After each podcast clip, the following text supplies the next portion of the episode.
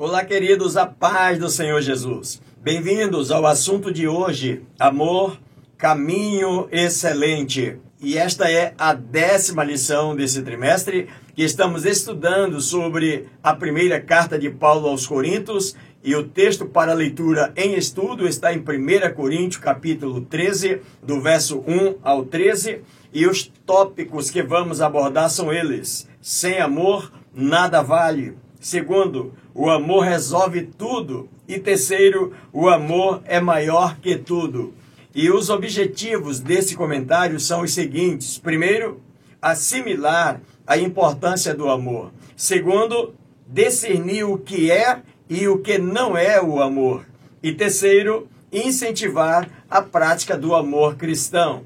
E eu sugiro que você faça a leitura desse capítulo 13 da primeira carta aos Coríntios, que somados ao comentário, seu aproveitamento será ainda maior. Eu quero agradecer a você que já é inscrito no canal, meu querido irmão, minha querida irmã, mais uma vez, muito obrigado. Deus vos abençoe. E para você que ainda não é inscrito e está me assistindo pela primeira vez ou já de outras vezes, se inscreva no canal e vamos juntos anunciarmos a palavra do Senhor nosso Deus. Não esqueça de deixar o seu like, de fazer o seu comentário e se quiser nos informar de onde você está nos acompanhando, fique à vontade, Deus te abençoe. Pode compartilhar também esse link com mais alguém. Vamos à introdução do nosso comentário de hoje. O escritor diz que ao introduzir o capítulo 13, falando surpreendentemente sobre a excelência do amor, como que abrindo um parêntese entre o capítulo 12 e 14, que instrui sobre os dons espirituais, Paulo está ensinando que o propósito de Deus para os dons espirituais é que sejam exercidos com amor.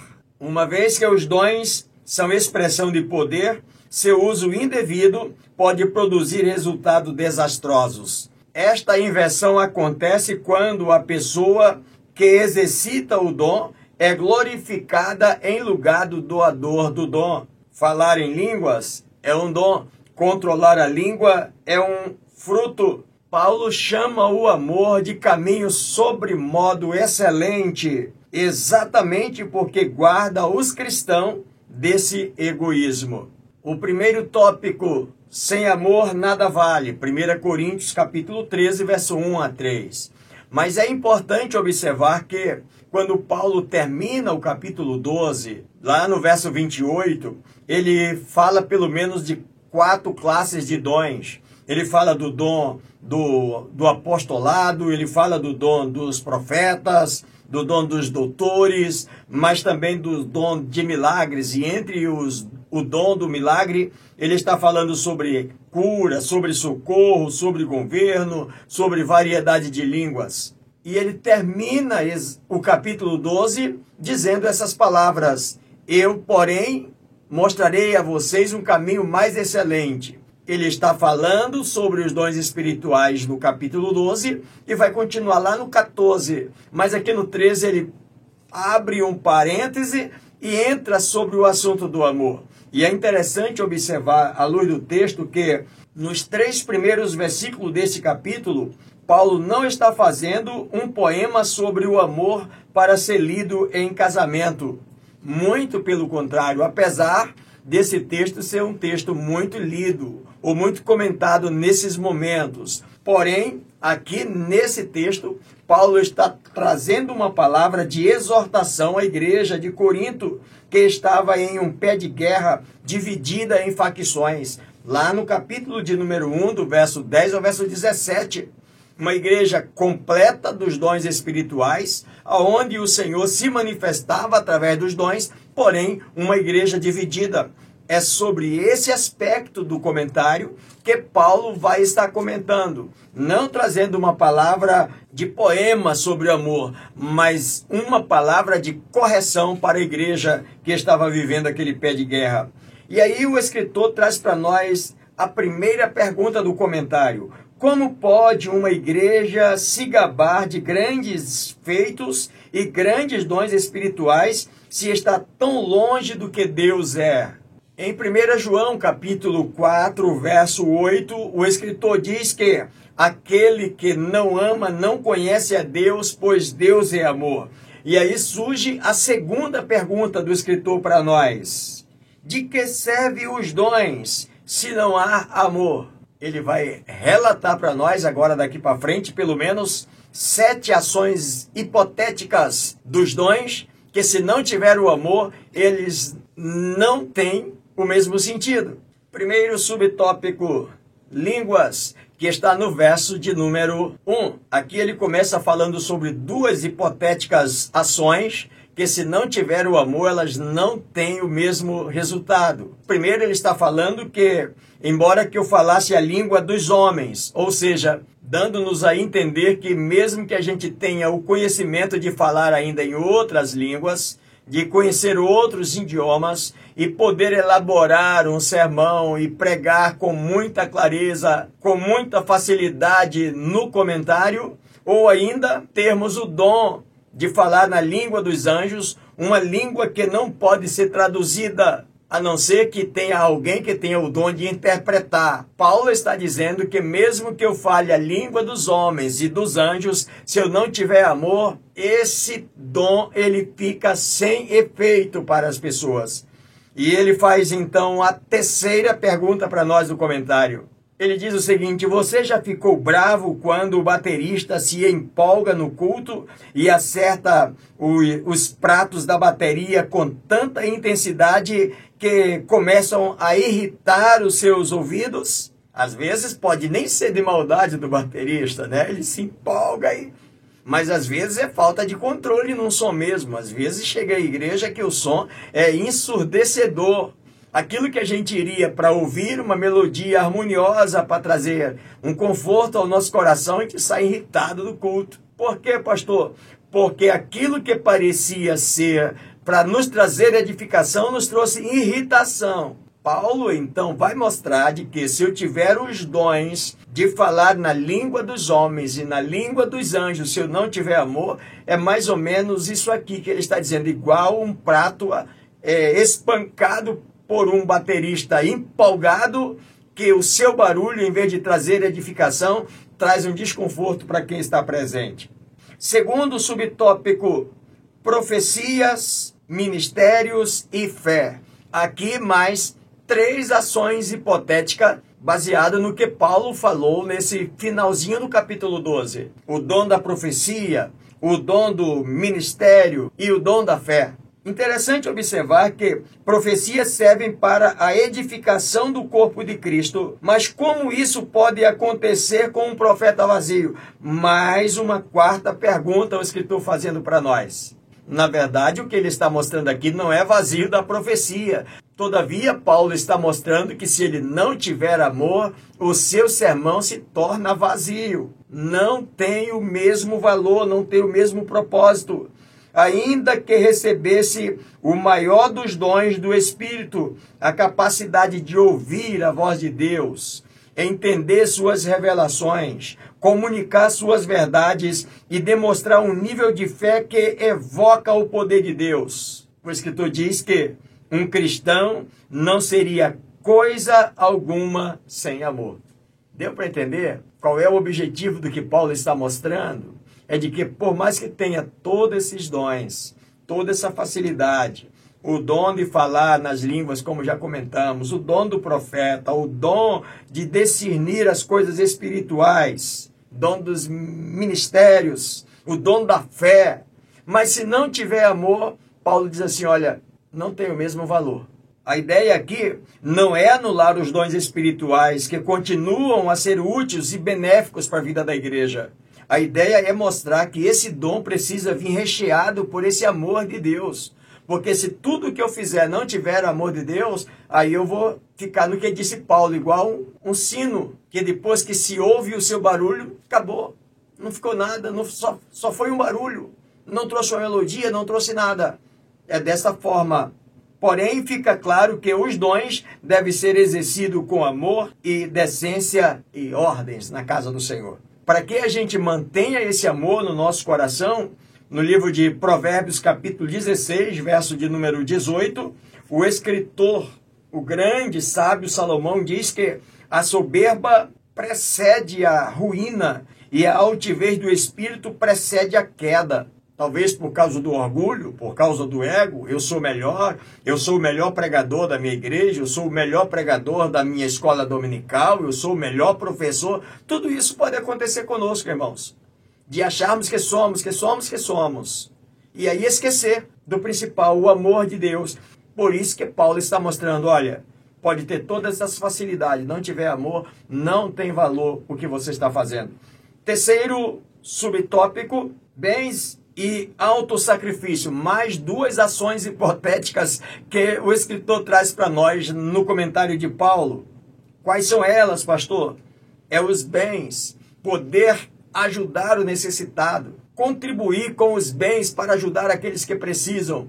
Até aqui, nós vamos perceber, Deus já deixou bem claro em Sua palavra que Ele não se importa com sacrifícios em si, mas com o coração do adorador. No livro dos Salmos 51, no verso de número 16, o salmista deixa claro para todos nós, dizendo o seguinte: que ele não se deleita em holocausto. No verso 17, ele se deleita em um coração contrito que busca a sua presença. E sim, ele se deleita. E deixa eu te falar, à luz da palavra de Deus, Deus nunca se deleitou em sacrifício, mesmo no tempo da antiga aliança, quando se fazia todos aqueles rituais de sacrifício para oferecer um, um, um animal inocente para morrer no lugar de um pecador.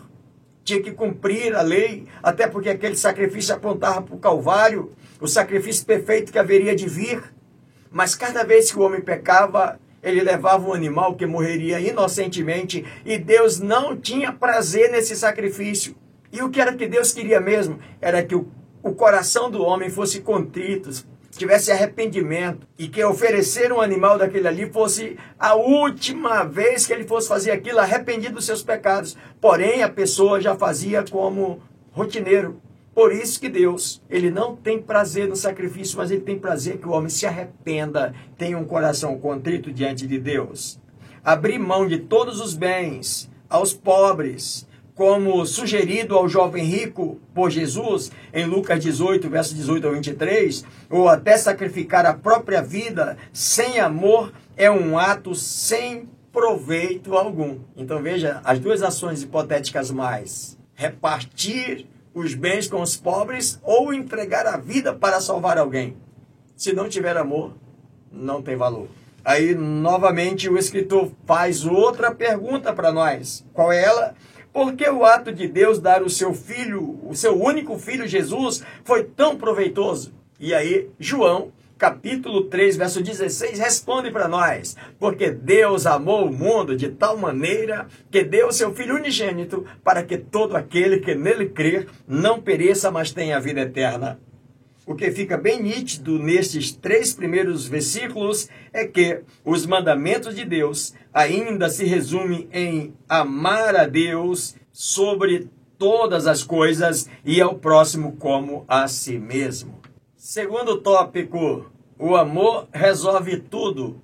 1 Coríntios capítulo 13, verso 4 ao verso 8. Primeiro subtópico, o que o amor é. Paulo escreve o que é o amor e tenta demonstrar que o problema dentro da igreja de Corinto existem porque eles não estão agindo em amor. Ele lista 18 características do amor, dentre as quais destacaremos as 10 características que classificam o que o amor é. Ele diz que o amor é paciente. Está no verso de número 4. Mesmo quando eu sinto forte desejo de me expressar ou decidir. Então o amor é paciente, diz Paulo. Ele espera, ele tem paciência. Para que ele sabe, o amor sabe que nem todas as pessoas são iguais. Então espera, dá tempo ao tempo. O amor se mantém firme a despeito de qualquer oposição, dificuldade ou adversidade. E agora ele fala sobre a segunda característica: o amor é benigno. O que é o amor benigno? Benigno é uma pessoa de bom caráter. Paulo está mostrando que o amor é benigno. ele tem paciência, ele tem um bom caráter. Se possível, ele ajuda até aqueles que são seus inimigos. Depois, a terceira característica é o amor regozija-se com a verdade. Ele não tem prazer na mentira, ele não tem prazer na inverdade, mas ele se alegra com a verdade. Você, além de tudo, se você tiver o amor, também você não conta uma mentira para melhor se sair, porque o amor não deixa e você vai falar a verdade e a verdade liberta as pessoas. Depois, a quarta característica, ele fala que o amor tudo sofre, mesmo quando as decepções são esmagadoras, o amor é tolerante. Depois, a, a quinta característica é que o amor tudo crer, ainda que os outros não creiam. E talvez esse era o problema também na igreja, de não acreditar que aquele irmãozinho que estava pelejando ali para se levantar, o amor diz que tudo crê. Não, vamos esperar. Ele está em processo e o Senhor vai trabalhar. Depois, a sexta característica é que o amor tudo espera, mesmo que a esperança de todos já tenha morrido. Olha, todas as esperanças que tinha para que esse crente se fortaleça, a gente não acredita mais não. Ele já errou, não tem mais vezes da, das oportunidades que ele já teve e ele continua falhando. O escritor diz que o amor tudo espera. E a sétima característica é que o amor tudo suporta. No verso 7, abrir mão de privilégios em favor dos irmãos. É interessante nesse, nesse ponto do comentário que em 1 Coríntios capítulo 9, verso 22, Paulo faz uma, uma declaração dizendo o seguinte: Fiz-me de fraco para com os fracos, com o fim de ganhar os fracos. Fiz-me tudo para com todos, com o fim de salvar alguns. E aí nós encontramos também na carta de Paulo aos Filipenses, no capítulo 2, no verso 7, quando ele diz que Jesus Cristo aniquilou-se de toda a sua glória e assumiu a forma de servo sendo semelhante a nós e morreu na cruz para salvar a mim e salvar a você. Ou seja, o amor tudo sofre, tudo suporta e abre de mão de privilégios, às vezes, em prol do seu irmão. O escritor vai falar sobre mais três características que ele vai deixar para o terceiro tópico. E nós vamos para o segundo subtópico: o amor não é. Aqui ele está dizendo: olha, o que não é amor, lá na igreja de Corinto. O amor não arde em ciúme. Quando é isso, pastor? É quando na igreja a gente começa a perceber que aquele irmão que aceitou Jesus, eu já tenho aqui dois anos de crente, esse irmão não tem nem seis meses, ele já é professor da escola dominical, ele já é auxiliar do trabalho, ele já prega melhor do que eu, e aí começa aquele ciúme. Irmãos, isso aqui não é amor. Se eu começo a ter ressentimento de ciúme porque alguém está fazendo a coisa melhor do que eu. A décima segunda característica é que o amor não ufana. Esta palavra não ufana significa não é vaidoso. O que quer dizer isso, pastor? É mesmo quando eu tenho vontade de contar todas as minhas realizações, de dizer quem eu sou, mas quando eu faço isso, eu estou dizendo isso aqui não é amor de Deus. A décima terceira característica, o amor não se ensoberbece. E aí nós vamos observar, à luz do texto, que o amor se preocupa em dar-se e não em afirmar-se. Quando a pessoa na igreja se preocupa em afirmar quem ele é, isso não é amor, porque o amor faz o contrário. O amor ele se preocupa em doar-se para fazer a obra do Senhor Jesus. Mas também a décima quarta característica, ele diz que o amor não se conduz inconveniente. O amor não constrange os outros, mas o recebe e os faz sentir bem. E vamos mais uma vez lembrar: Paulo está falando de pessoas que tinham os dons, né, irmãos? E aí eu, eu tenho o dom da profecia, eu sou profeta, e se eu sou profeta, Deus vai, vai cumprir a palavra que ele me falou. Mas aí o escritor diz que o amor não se conduz inconveniente, ele prefere servir do que ser servido, tratar bem as pessoas, servir bem as pessoas. O amor não procura seus próprios interesses. O amor, por um ato de vontade, procura servir ao invés de ser servido. É interessante observar porque se nós não tivermos cuidado, diante da posição que muitas vezes nós galgamos na igreja, Aí daqui a pouco a gente quer ser servido já por todas as pessoas. E Jesus deixou um exemplo também muito claro para nós quando ele perguntou dos discípulos: Me diga uma coisa, quem é maior? É quem está à mesa ou quem serve? E os discípulos disseram: Maior é quem está à mesa. E Jesus diz assim: Olha, eu para vocês, eu sou como aquele que serve. Estou aqui para fazer a vontade do Pai. O amor não se exaspera. Essa palavra exaspera significa dizer não se enfurecer, não se inflamar, não se irritar. Às vezes com coisas bobas, com coisas fáceis, né, irmãos? O amor não desiste de treinar outros na justiça, mesmo diante de falhas e provações.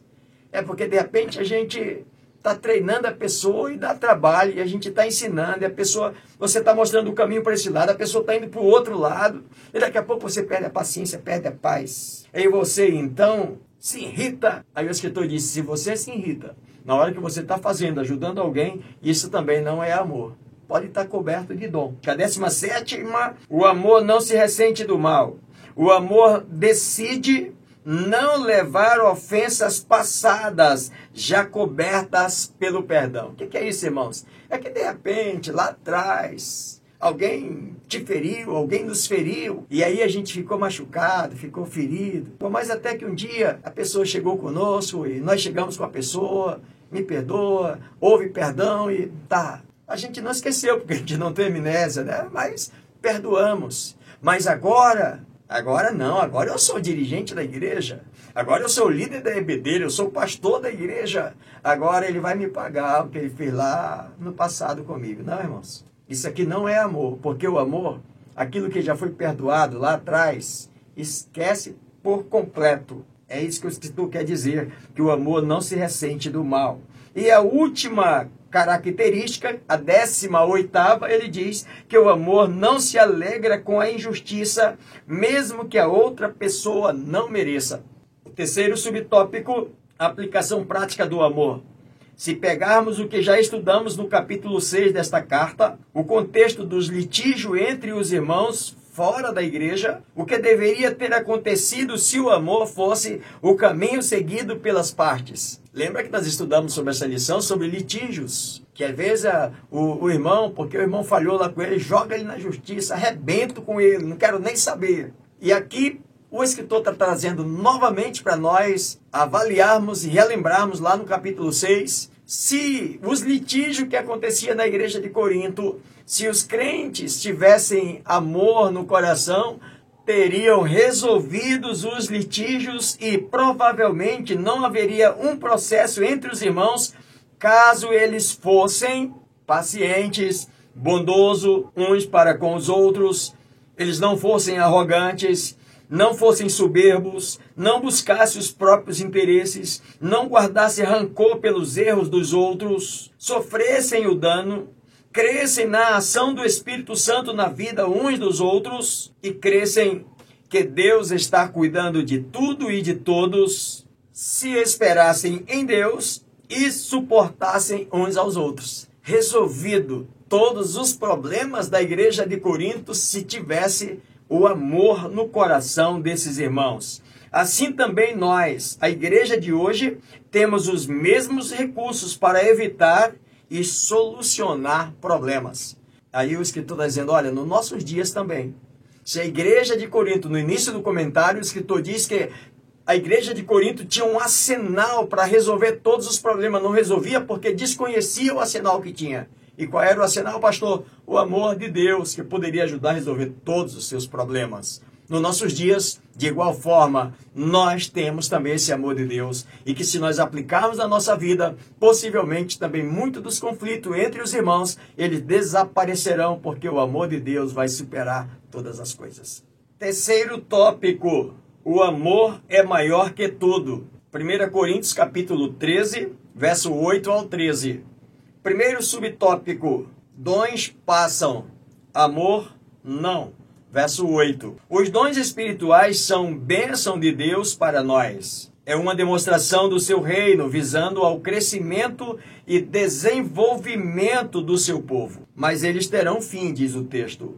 Quando Jesus voltar e nos tornarmos pleno nele, então não necessitaremos mais dos dons, porém o amor permanecerá. Amor é sinal de maturidade, diz o texto. O amor será a régua, a forma, os usos e costumes do céu.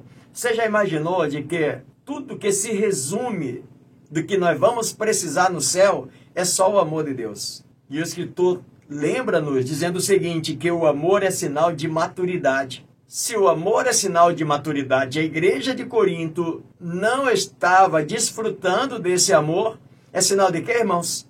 Sinal de meninice. Uma igreja cheia dos dons espirituais, porém, uma igreja infantil espiritualmente, não tinha crescido, não tinha o amor de Deus que fazia com que os crentes se unissem e, em vez dos litígios, em vez das guerras, dos conflitos, das dissensões, o amor resolveria tudo. Por isso, o amor deve ser preservado e praticado desde já, nos preparando e amadurecendo para aquele dia. O escritor está dizendo de que o amor é tudo que vai permanecer no céu. E se nós não treinarmos viver esse amor, nós vamos ficar deslocados no céu. Ou seja, nem no céu nós chegaremos. Porque os dons que nós temos, se não tiver o amor, eles não têm nenhum valor. Dom não tem poder salvífico para nós. Quem tem poder de me salvar é o sacrifício da cruz do Calvário, sacrifício salvífico da cruz. Esse sim me salva, mas dom não me salva. Sinal de maturidade, verso de número 11. Chega o momento em que Paulo diz que abandonou as coisas de meninos, como o egoísmo e o exclusivismo. Qual a lição que ele está mostrando? É que a igreja de Corinto vivia isso. Uma igreja cheia dos dons, como já falei para você, porém uma igreja criança espiritual. Esse egoísmo de achar que por causa dos dons eu sou melhor, eu sou diferente, eu sou mais importante. O exclusivismo, não, tem que ser tem que ser a minha panelinha aqui, tem que ser o meu grupinho aqui. Se não for, eu também não ajudo, não faço absolutamente nada. Pois ele quis buscar coisas maiores. Quem o escritor está falando? Paulo. Quis buscar coisas maiores. E que coisas maiores são estas? O amor caracteriza a vida de um discípulo de Cristo que é adulto espiritual. Então, logo, a igreja de Corinto era uma igreja infantil, porque não tinha o amor de Deus para ajudar a resolver todas essas situações.